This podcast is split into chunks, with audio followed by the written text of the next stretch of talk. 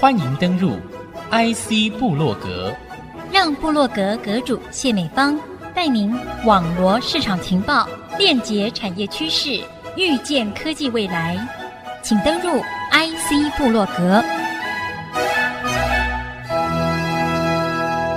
欢迎听众朋友再度收听 IC 部落格，由阁主谢美芳为您来主持我们今天的节目。那么，我们今天继续要谈台湾发展很重要的主轴，在面对未来新的一年，我们如何在严峻的地球气候威胁之下，在工研院院长刘文雄刘院长的这个具体带领之下，挥军走向这样的一个绿电的前瞻研发领域。今天邀请的正是我们的工研院大家长刘文雄院长，和听众朋友好好的来分享这个主题。院长终于邀请到您了，欢迎。好，谢谢谢谢谢主持人。谈二零五零净零碳排这样的一个大目标的一个挑战哦，其实台湾早就已经宣示了，尤其工研院的脚步又非常非常的快。那这几年面对我们的这个近零永续，那院长您来聊一聊，您在近零排放。看到了什么样的一个商机，以及工研院有哪些策略布局跟推动的做法？我我们看着这个二零五零近零永续的，其实我们看到是很大的一个挑战，但是事实上它有很多的机会。像这次刚刚结束那个 COP twenty eight，就把那个未来的技术，从上次 COP twenty six 的时候说大概差不多有五十 percent 的那个技术是未来要发展的新技术，这一次已经缩减到差不多三十五 percent。这表示什么？是很多人投入了这个科技研发，让技术的发展更快，所以这绝对是一个机会。为了要达成二零五零净零永续的一个目标，所以大家加速研发的一个速度，这就表示说真的有很多机会。那我常常在讲，就是说二零五零经营永续没有一个人是局外人，重点就是大家都有机会。那我们在工研院里面，我们大概把它分成五个层面来讲。第一个从供给面。再来是一个需求使用面，那还有一个我们台湾最重要就是低碳制造面，那还有一个整个环境的环境永续这个层面，那最后还有一个就是我们经济的还有一些法规的层面，哦，那一部分就可能比较不是工研院的科技上的一个领域，但是这四个其他领域都有它的发展的一个方向。那我们工研院积极的，譬如说在能源供给方面呢，再生能源啊，啊，还有这些氢能啊等等这些能源的一个技术的一个发展。都是我们必须要努力的。而在需求面那边呢，那我们希望能够提高能源的使用效率，我们也希望能够有一些循环经济的一些观念。台湾是一个制造的国家嘛，所以制造面有很多，像钢铁业、水泥业都必须要走入这个低碳的制造。那我们也希望能够制造更多的低碳的材料，就是发展出更多低碳材料。我们尽量减少，for example，尽量减少塑胶的使用。那这些都是属于低碳的制造的一个层面。环境面的一个努力呢，我想这不用讲，就是说会有很多的二氧化碳，不管你做多少事情，二氧化碳还会在空气中，所以我们必须要有环境面，比如说 CCUS 啊，去碳捕捉等等。我想这样子的一个技术的发展，在四个层面加上法规上建构成整个二零五零净零永续的一个布局，这个可能这是我们看到的。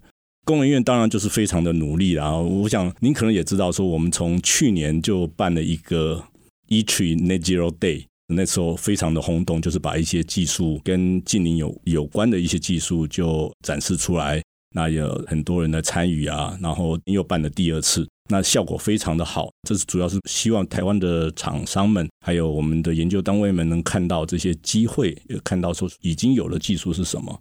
那将来可以往哪个方向去发展？我想这个是我们工研院在这方面的努力啦，就是说办了一些展览啊，唤起大家的一些对这个议题的一个重视。那我我想这个就是我们在技术上的一些努力。可是你不要忘了，除了技术之外呢，还有很多事情要做。譬如说，我们把我们的碳盘查的一些 database 拿出来使用，就是说我们过去几年累积的一些碳足迹的一些 database 啊数据，变成一个碳管理的一个平台。帮助台湾的产业去了解他们所有的制成跟产品啊等等，他们的过程中间哪个地方是热点，就是 hot spot，从什么地方下手去减碳去努力。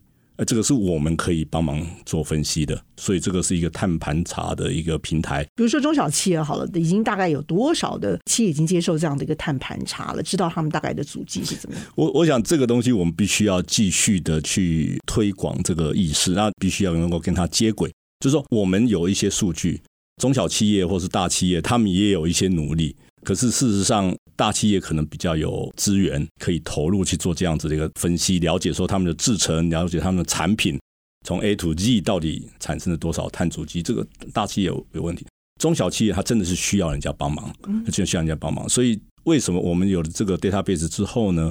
我们做了一个所谓的单一窗口，我们希望就是说产业如果有需要帮忙的，我们可以跟他们合作。那所以我们也有一个所谓的产业服务团呐，啊，那这个顾问团就是服务嘛，我们还希望能够提供一些顾问的一些建议。所以我们有这样一个从进去里面这个产业里面，把你看一看到底你的制程，像说你是假设是说脚踏车车链的。那你的从你的产品材料来源跟你的制程过程中间有什么地方是热点？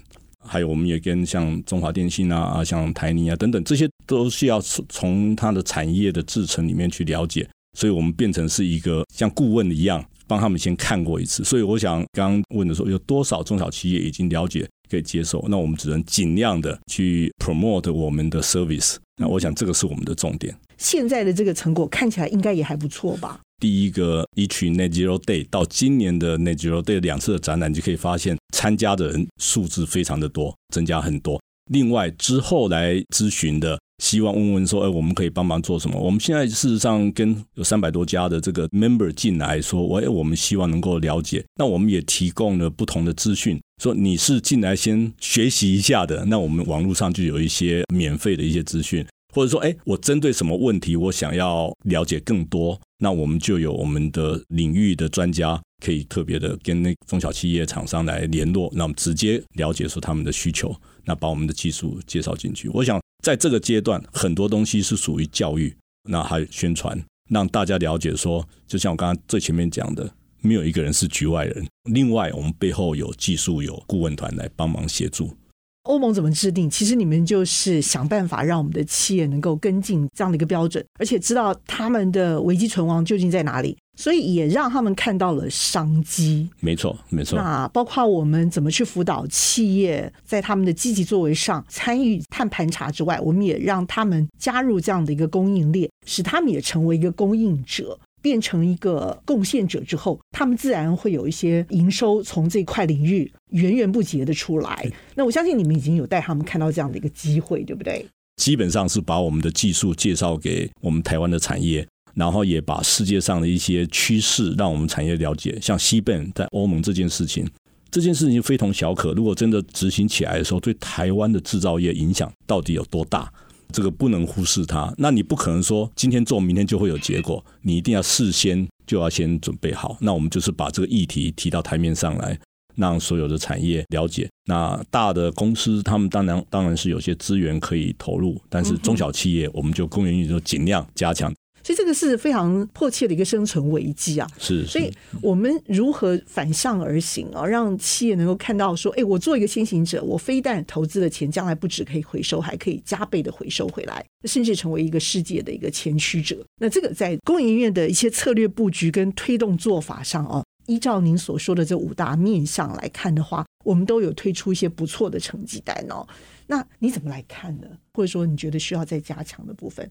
五个层面里面，除了说第四个层面，就是说呃法规跟经济面的那一部分，我们大概就是 awareness，就是让大家能够了解这个状况严重性。那部分工研院的 contribution 可能就是比较是在第二线，譬如说我们提供碳足迹、碳盘查的一些资讯跟资料，下面该怎么做，那是属于政经方面的专家。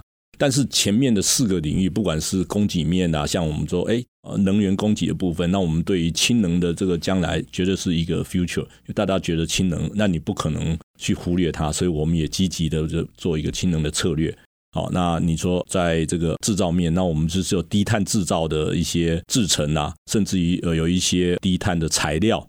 那这些东西都是我们要努力的。我们要怎么样去找到石化的产品的替代品？譬如说塑胶，我们有生质塑胶，那生质的材料来做那个保特瓶，类似这样子。就是说，已经走入那个呃低碳的材料的一个境界。对于环境面的话，当然就是说，哎，大家都在讲 CCUS，那我们也是对 CCUS 跟中钢来合作啊。CCUS 就是 Carbon Capture Utilization 跟 Storage，就是说碳捕捉，然后再利用。然后储存，那储存在台湾，当然就是要找储存地点。所以我平常讲或者 CCU，就是说你把它捕捉以后，你要做什么用？那 CCU 的部分，那我想这部分我们也是在努力。让我们跟中钢在，我们就称它为钢化联产，钢铁业跟石化业。那台湾有这样的特色，就是钢铁业跟石化业都在高雄，very interesting。这事实上是刚刚好。那我们这一次的计划就跟中钢还有一个它的下游的石化厂，比如说长春，那把中钢炼钢中间产生的二氧化碳，还有他们的一些氢再处理二氧化碳，把它捕捉，然后走到石化厂里面，加上一些触媒，然后产生更有用的一些化学的产品。那这个整个过程就是把二氧化碳捕捉，然后再利用。OK，那刚好把钢铁业跟石化业结合在一起。那台湾刚好都在高雄，那两个就是两个产业就在一起。那我觉得这个是台湾的一个优势啊。那我们工研院在这方面也是有非常大的努力，除了跟中钢合作，也跟成大来合作。那我想 CCUS 的部分一定是将来还要继续发展，而且触媒绝对是一个好的领域，因为你怎么让二氧化碳起一些化学变化？你要加上什么东西，让它能够变化得更快，用更低的能源来产生有用的化学产品。好，那那我想这个是我们可以发展的一个部分。院长说的很好，需要休息一下，休息片刻，稍后回到 IC 部落格。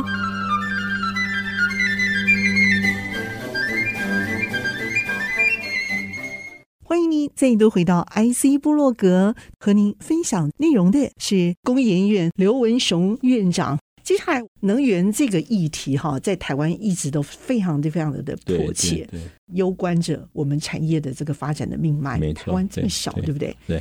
那转型这个议题哦，也是在近零排放里头非常重要的一个目标。其他世界各国对电力稳定跟减碳需求都已经刻不容缓在做。工研院在这方面哦，我们的电力系统韧性的稳定以及能源转型。一定有一些持之以恒一直在做的，主要的关键是在哪里？是造成我们的能源可以做一个比较好的一个转型重要的因素，而且现在我们是在做的。这一题我可以讲一个钟头哦，讲一天也没问题。怎么办？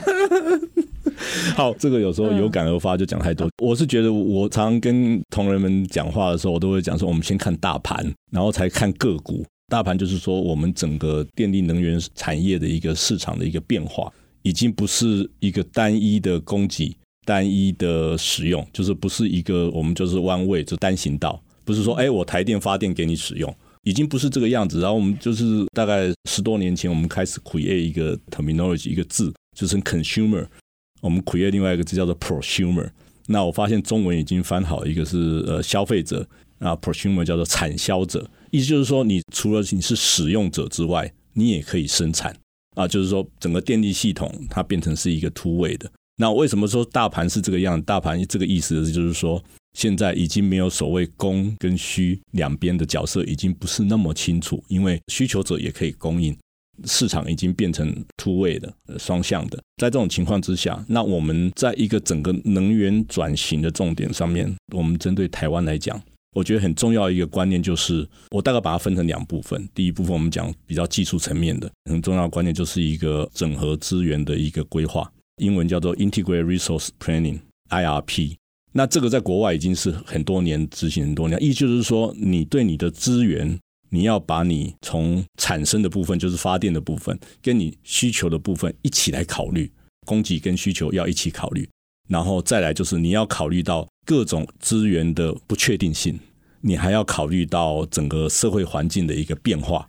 那最后你要什么？你要找到一个最低成本的一个资源配比，这就是整合资源嘛。哈，就是今天讲，如果用资产来讲，你有多少钱？多少钱要放在股票？多少钱要放在银行？多少钱你要把它花掉？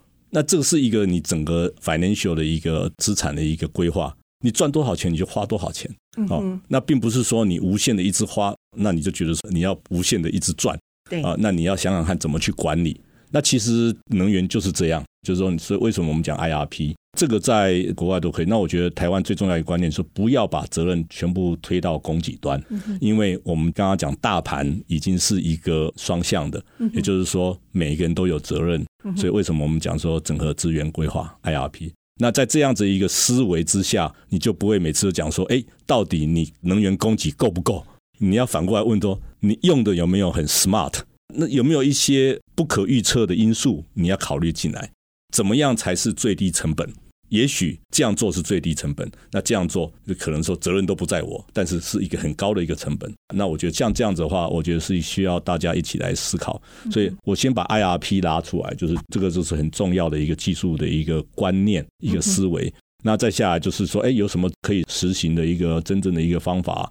最近我们在讲的就是一个 Virtual Power Plant，就是虚拟电厂。虚拟电厂 VPP 这件事情，我大概十年前就已经在讲了。最早最早是在德国一个 PhD 的论文，OK，学生的论文，他提出来一个观念，这非常早啊。所以我说十多年前我就在台湾，就是希望大家能够看虚拟电厂。那从最原先的一个博士生的论文的观念，到现在在德国已经有一间公司叫做 Next Craftwork，这间公司在欧洲它已经建立了九个 Gigawatt 的虚拟电厂。九个 Gigawatt 大概是九个核能电厂哇，它有办法就是把一些呃资源把它整合起来，OK，像一个电厂一样，总共加起来的容量大概是九个 Gigawatt 了。它已经可以供电啊？对啊，对啊，对啊，对啊，对，就是它在整个欧洲叫虚拟呢？OK，虚拟电厂意思就是说它不是一个电厂，嗯，它是有很多不同的资源分散在各地，那有可能是小型的再生能源，有可能是储能，有可能是你的负载。啊，那通通把它整合起来，只要大家一起往上升，或者是一起往下降，就是等于好像一个电厂在发电一样。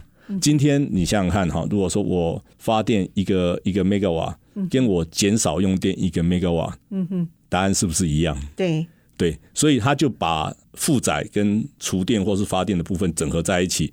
如果你需要两个 megawatt，那我就叫你增加一个 megawatt，那叫另外一个人减少一个 megawatt，也是一样。那答案就是说，提供了两个 megawatt 的电源进入这个系统。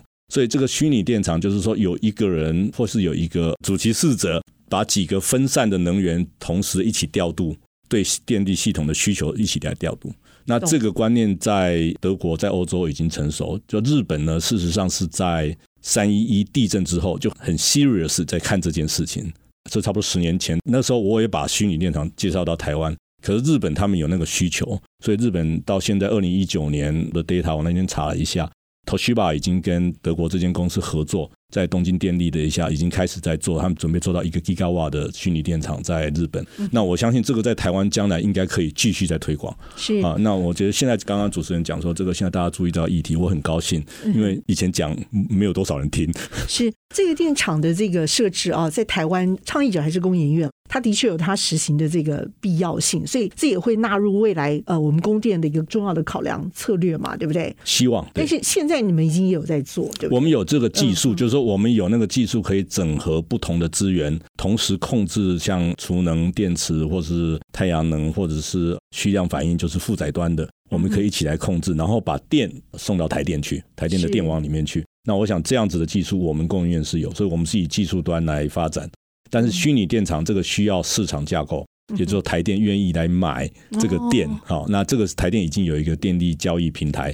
但它现在只是辅助市场而已，没有真正的电力平衡市场。那没有关系，我想这个是一步一步来。我想这观念啊、呃，如果能够经由这个主持人这边把这观念继续介绍给我们台湾的产业、台湾的社会，那我相信绝对是一个正面的影响。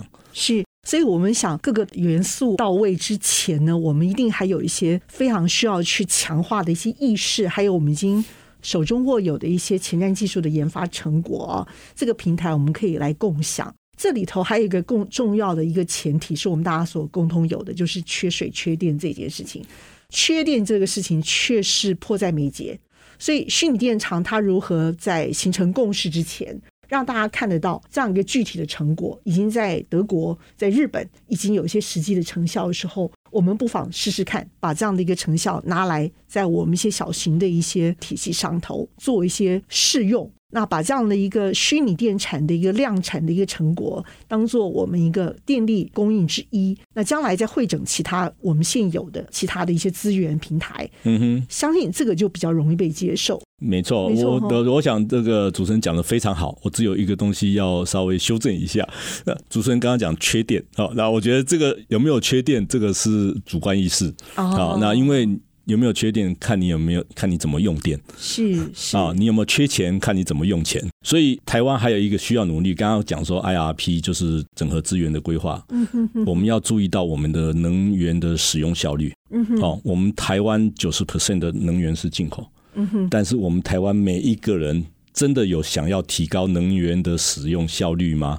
有没有人就非常注意这个能源的使用效率呢？其实还有很多可以努力的空间。好，这就是我们希望也继续推广。除了说从供给端，刚才一直在强调需求端、使用端也必须要努力。呃，我举个我们工研院自己的例子好了。哦，那我们很积极的推动我们院区的节能减碳的一些努力了。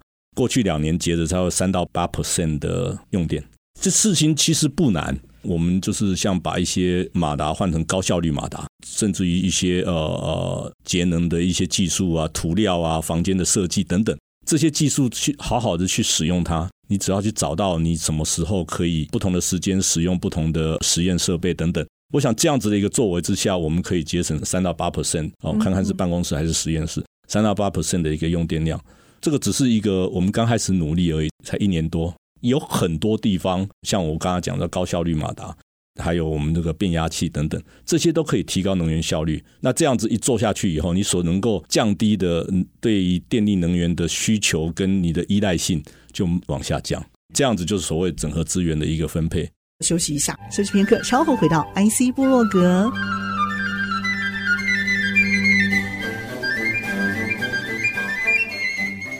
欢迎您再度回到 IC 部落格，和您分享内容的是工研院刘文雄院长。院长，我有一个问题啊，因为谈到缺电这件事情，老实说，提倡过许多的绿电这方面的一个成果，这个洞就不会那么大。相反的，我们还可以把这样的一个绿电的盈余啊，转嫁到其他单位去，甚至存到以后我们自己子孙来用都有可能。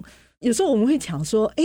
我一个地热发电好了，如果全台湾都用地热发电的话，就只要十五个路头嘛。台湾那么多温泉，对不对？十五个路头，全台湾的电都没有问题了，甚至整年供应无余，还可以卖给人家。我有听说过这个说法。对啊，对啊。所以我真的很想知道，就是说我们到底缺在哪里？不是缺资源，不是缺电，那到底是缺什么？缺人整合吗？那就讲到另外一个层面，让我就有有感而发的事情了 啊。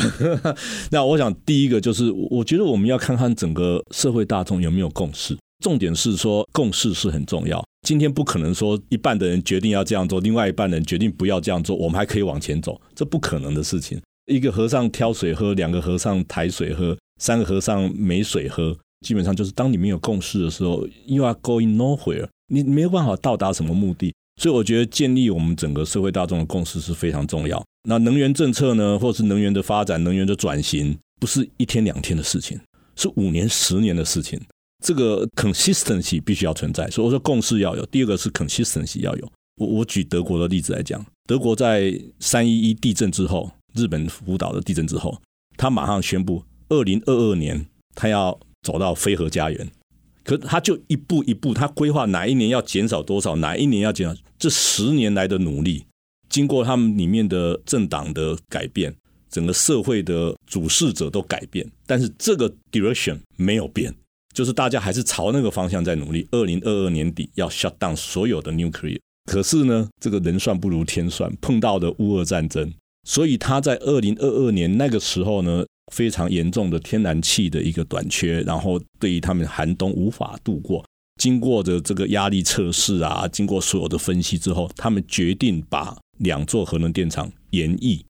但是这个延役的过程中间，他又有一个一步一步怎么让那两部核能电厂最后还是关门。嗯哼所以它有一个非常 consistent 的一贯性的一些策略，到四月两部核能电厂关掉了。所以他虽然中间走走一点岔路，最后还是回到他最终要达到的目的。嗯，啊，这个例子给我们启示就是说，也许因为外界环境的变化，你可能要修改你原来的路线，但是你最终目标不能改变。啊，不管是怎么样一个走啊，这个就是一个我刚刚讲的这个共识。第二讲的是 consistency，而且要 continuous，要继续，而且要能够一致性。啊，那我觉得能源政策绝对不可能这样反反复复，这是第二部分。那第三部分是，我觉得我们不要怕困难，我们应该该是面临这些挑战。你不要说，哎，再生能源不稳定啊，这个东西会怎么样啊？哎，请问这些事情别人没有碰到吗？是全世界大家都在碰到，全世界都帮你解决的这些问题，我们还不是走到第一个呢？所以很多问题大家都曾经碰到，大家都有解决，都有想办法去解决，所以我们也应该要去正面的去面对这个问题啊。所以我们可以去解决这个问题，我们也可以参考别人怎么解决这个问题，不是一直在强调说，哎，这些有这么多问题。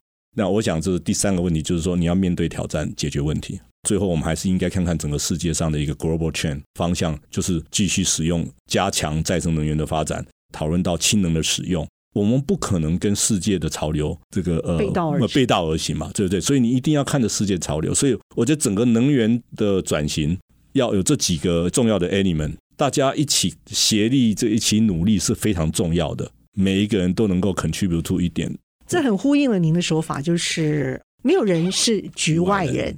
而且您还用了一个“草根运动”这四个字来比喻这样的一个精神。草根运动跟推动电力能源转型这件事情怎么做连结？然后你的整个出发的概念啊，还有一些具体的做法，您建议怎么做？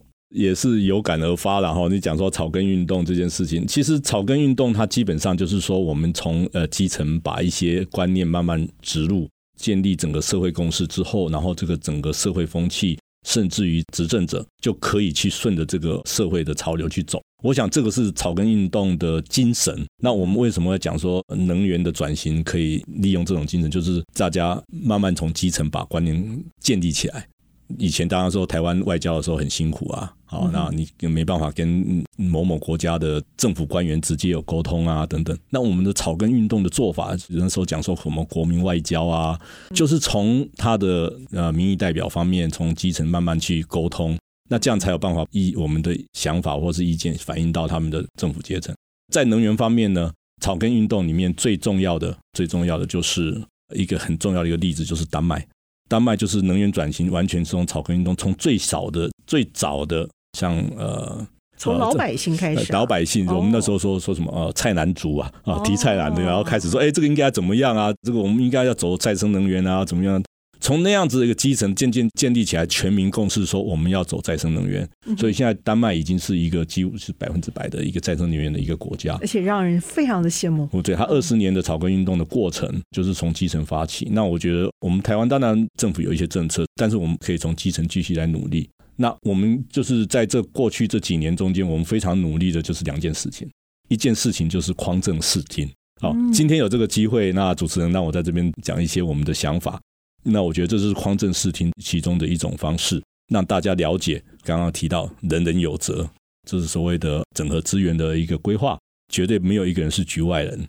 那我们也会投稿到，如果有一些呃议题需要让社会大众来了解，也经过媒体让社会大众来了解，那有各种不同层次的一种说明的方式，有专家的 seminar 或是一个普通的一个座谈会等等，用这样子的方式慢慢灌输一个基层。啊，我觉得一个全民共识就是要这样慢慢从基层慢慢做起，匡正视听这个一个 effort 去做，然后再来就是人才的问题啊。我们电力能源人才真的是非常的缺乏，所以才会常常有一些不是专家的专家在发表言论。那我们希望我们将来能够训练更多的也不是专家，而是说对这个领域多了解的人以后。大家就会讨论上就会比较理性啊，因为当你进入这个领域，或是了解这个领域的困难度，或者是一些技术上的一些进展，或者技术上的一些限制的时候，你所做的判断就会比较理性、比较正确。那我们希望从这基本，again，草根运动就是从基本做起，我们从人才的培育开始做起，所以我们有电网学校，我们也做了一个奖学金来鼓励学校的学生进入这个领域，我们甚至于设计一些纪念奖等等。我想这个是从人才的方面，希望能够让更多人都能够进入这个 professional 的专家的领域，那也让更多的非专家能够更了解，就是一般的老百姓能够更多的了解。所以我想这个就是我们的整个推动的一个精神。其实这个所谓的这个整个社会的力量是很大的。讲到这里，我突然间想起一个例子，就是二零二二年加州他们在九月份的时候有一个就是 heat wave，就是一个热浪。就是突然间温度变得很高，所以用电量急增了。加州用电量差不多平常大概是四十五吉瓦上下，呃，大概是差不多那样。然后 peak 了哈，尖峰用电就那一天超过五十和五十个吉瓦。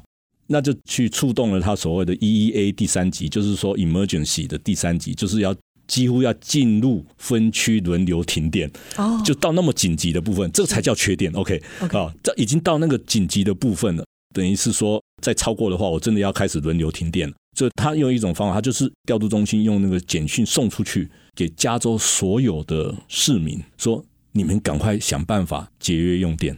你可以不需要使用的，现在不需要的，请暂时先停下来。四点到九点，下午四点到晚上九点，要不然的话，我们就要开始分区轮流停电。在不到一个小时的时间，他们整个负载掉了一个 Giga 瓦，两个 Giga 瓦。哦，这个量是太大了吧？对，就是说全民的力量有多大。所以当你接到简讯的时候，说：“哎，不需要使用，暂时关掉。”大家暂时哎，也许先暂时关掉。我今天我先暂时先不要烘干衣服啊。就是每一个人一点点。他能够在很短的时间之内就把整个负载掉下来，掉下来之后就解除了所谓 EEA 第三级的一个警讯，那就没有走入这个分区轮流停电。所以我这边讲这个例子是说，全民的力量是很大的。是大家如果能够有共识，大家觉得是我们是在同样一条船上面，我想这样才是一个我刚刚讲草根运动啊等等，或者我觉得是一个社会的一个共识。那大家觉得说每一个人都有责任是啊。那我我讲这个例子，因为我觉得很震撼，真的，这个对全世界来讲都是一件很震撼的事情。短短一个小时有办法解除危机，而且没有任何的等于是说电力公司去介入介入。对，休息一下，休息片刻，稍后回到 IC 部落格。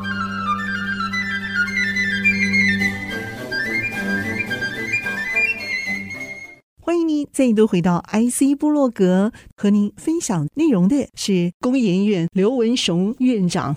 我常就听说，哎，我们缺的是护国神人，我没有听到说缺电人，能够电人的人，这个是特别有电力的。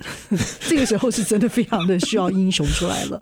我们有缺这方面的人才，对不对？对，呃，非常急需各行各业的人。多来了解我们电力系统，多来了解我们电力能源的产业，那这样才能把电力能源的产业从所谓大家觉得它是一种传统产业，走到所谓高科技的产业。我想这个是一个很重要的一个转变，因为绝对是跨领域，绝对是需要使用我们的先进的技术。那我想这个将来的电力产业应该是大家可以发展的一个方向。是我相信。不管是您所形容的这个氢能源这方面的开发，以及我们在法规面向上所要具备的这些人才，甚至是供应来源，甚至是材料制造整个体系，我们所需要的这些人才，这个都是环环相扣的。那台湾呢，好不容易有一个护国神山产业出来的时候，我们才发现，就是说，原来我们需要电力产业资源，我们需要这个水电的资源，我们需要绿电的资源。都是我们可以配套一起去想，我们究竟站在什么样的一个历史关卡的地位上，我们需要什么样的资源，因此我们集合来共构、整合这样的一个资源的发展，这是非常非常有必要的。所以公园也是正好站在一个五十周年啊，台湾发展整个产业脉络很重要的一个转型的一个力道的时候。虽然呢、啊，过去这一年我们是说五十年嘛，对不对？但是面向未来，我们相信已经可以跨出一大步了。这个部分您是怎么来设计的？你们其实平常在想的就是这个问题：怎么来看这件事情，怎么来做的？这样子哈，那我们看工研院过去五十年，也就是说，在台湾过去五十年整个经济成长的过程中间，工研院都扮演一个很重要的一个角色，一定有一个角色。那角色可能就因为时代的需求不太一样。像刚开始我们从一个台湾呐，我讲台湾从一个劳力密集的一个产业到资本密集，然后从资本密集到一个比较科技密集的一个产业，所以慢慢这样一个进步的一个过程。那工研院刚开始的时候所扮演角色比较像说，哎，我们引进国外的技术，那那时候很重要嘛。一个很好的 example 就是我们把 RCA 的一些技术引进来，有联电、台积电的一个发生嘛，哈。那再来就慢慢慢慢就是，哎。我们要走到一个要自己发展技术的一个层面。我们像脚踏车，巨大脚踏车那个碳纤维的那个价格，这是我们自己发明的。我们已经走到那个技术发明的一个境界。那我们像产业的一个整个合作，像我们现在是这个笔记型电脑 notebook 的王国嘛，哈，PC 王国。我们当时供应的角色有点像说扮演一个平台，然后你做什么，你做什么，你做什么，不要往内互打啊，大家互相之间有一点合作跟有一点竞争，但是希望不要做同样，每个人都做同样东西，那就没有意义。所以大概有一个类似的一个分工的一个产业的一个聚落一个分工，那供应链就扮演一个平台的角色。我想这个是在每个阶段供应链扮演不同的角色。到现在走到二零五零了，近零了，那我们现在很重要就是，其实我觉得很重要，供应链所要扮演除了说科技研发之外，我们很重要就是要倡导一个议题。以这个净零永续这件事情来讲，我们两年前就是呃，主持人应该了解，我们很早就把这个议题抬到一个很高的层面。这个绝对不是只有能源局一个人可以做的事情。可是，如果那个时候大家还继续留在那个原点，说：“哎呀，这个事情啊，这个减碳啊，一定是能源局啊，一定是台电的事情，跟我没有关系。”可是，我们就把这个议题抬到一个国家层面。所以，工研院所扮演角色是我们倡议的一个新的议题。而我说 “awareness”，就是让他能够了解这事情的重要性，CBAM 对我们产业界的影响，技术我们要赶快发展。这个不是明天就可以有成果的，所以就是说，在那个时候，我们把议题拉出来，我们的这样子的一个议题的引发，也是一个工研院需要扮演一个角色。除了说技术上的发展，像我们最近常在讲的节约能源，哦，是提高能源效率这件事情，我们也讲了很久。但是到的二零五零近零这个目标的上面，energy efficiency 就是能源效率，也变成其中一个策略。那我们看到非常开心，因为这在过去大家觉得说。哎呀，那个东西不重要啊，什么？就是赶快要发更多的电就好了啦。可是你有想到说，哎，你为什么要发电，然后把它浪费掉？那我们的马达现在都人家走到 IE 四的，就是高效率马达。我们在就是某种产业的工厂里面，IE 二、IE 三的马达都还有。那这些都是比较不 efficient 的一些设备。那对不起，I 一二三四是什么？就是说它的马达有不同的能源效率的规格哦。所以现在是 I 一四、I 一五。那我们 IE 一、i 一二、i 一三、i 一三 OK，i 一二就是比较不 efficient，就是说你用的电跟你产生的功率，好，那这是马达比较没有效率，那种旧马达应该把它淘汰掉。了解。好，所以我们就把它放成 i 一四。那变压器也是一样，变压器九十九点九，我们用九十九点八，甚至于九十九点五。那这样子的话比较便宜，但是你你在浪费能源，很浪费电力，就是这个意思。就是很多地方像我们的建筑物。台湾的建筑物超过四十年的，我查了一下，有三十四 percent。哇，这么多！三十四 percent 的建筑物超过四十年，哎，啊，这代表是什么意思？他们的能源效率非常的低。你开冷气，你有一半的冷气，说不定有更多的这个冷气是在冷却你的墙壁啊，或是跑到窗户外面去。对，这是应该会发生的事。对，所以我觉得像这样子的一些很多地方，我们怎么让我们台湾的能源效率来提高？哦，一度电有一度电的功效，那我觉得这个是我们必须要能够 promote 这个 idea。那工研院有这个能力可以来提供大家这种资讯，那当然我们就是希望能够社会大众能够有这种了解，说这个东西的重要性。所以在这个阶段呢，所以说将来看将来五十年，我们除了要加速我们的科技研发，就按照我们自己有一个二零三五技术策略蓝图。哦，我们工研院自己有一个二零三五的技术策略蓝图，就是我们十年内要发展什么样子的技术。按照那个方向走之外呢，我们也会想办法来倡议一些议题，让社会大众来了解某种议题的重要性。然后这就是我们必须要努力的。是、啊，那我们也会跟产业来合作，像我们绝对不会坐在实验室里面做研发，我们一定要跟台湾的产业多合作，也会跟国外的产业来合作。是、啊，那我觉得这样子的话，才有办法把我们台湾的能源产业跟我们整个永续的一些路径。发展出来，然后把它实现。是，我想这也是工业院目前正积极在运筹帷幄，跟国内外的相关的产官学研单位共同来合作，为的是让台湾推向这个世界的这个舞台，让我们的护国神山之外，我们还有平台供应当成我们的后台的靠山，继续来供应这个强强相加的这些技术强项，让我们的厂商并不孤单，不落单也不孤单。是。那我记得啦，您有曾经勉励我们嘛？花开堪折直须折，莫待无花空折枝，对不对？我很想问一下，您想培育的这个花园哦，现在公研院其实就是一个非常非常堪用的一个平台。我除了用公研院这朵花之外，我是不是还有培育其他的花朵？我觉得这个是你目前正在做的事情，对不对？我们公研院只能做有些地方，我们可以深入。有些领域我们深入，但是有些题目呢，我们希望能够唤起社会大众的注意，然后去参与这样子的一个研究。那我们当然，我们并不是每个题目都是主角，我们也可以当配角。有时候你是抬轿的，有时候是这个坐在轿子里面的人，好被抬的人。那我觉得刚刚讲的“花开堪折直须折，莫待无花空折枝”，我们今天站在这个时间点，我们看到了这个挑战，那我们也看到了这个机会。我觉得不应该去错过这个机会。那我们已经在很多领域上面都有很多的基础。那为什么就是说我们在去年要做这个净零永续的技术展的时候，把自己仓库里面的东西都拿出来，发现还很多东西还有用。哎，其实很管用。就是这个。那我们也发现说，哎，什么题目如果继续做下去会更有用？所以我们也希望说，哎，那些研发题目应该可以继续延再延伸。